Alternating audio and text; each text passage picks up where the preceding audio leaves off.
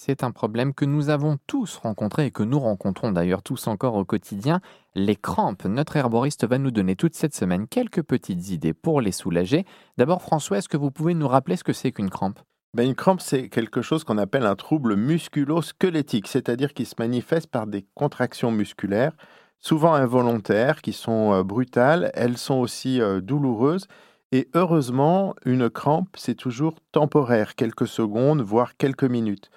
Les crampes arrivent en fait quand le muscle est au repos et euh, elles sont en général bénignes et sans gravité. Le muscle va devenir dur, douloureux et passer cette phase aiguë, ben, l'endolorissement, donc la persistance de la douleur, peut être assez brève, voire persister un petit peu plus longtemps.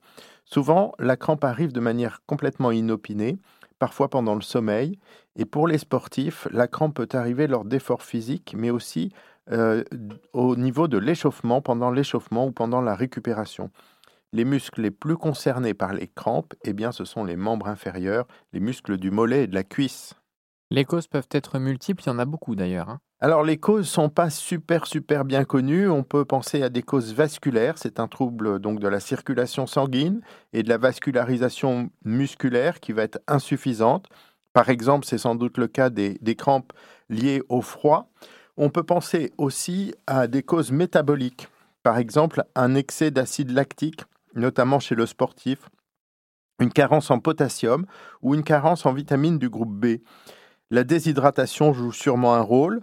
Euh, lors d'un sport d'endurance, on, sue beaucoup, on perd euh, de l'eau et des minéraux. Ça a sûrement un effet euh, provoquant des crampes.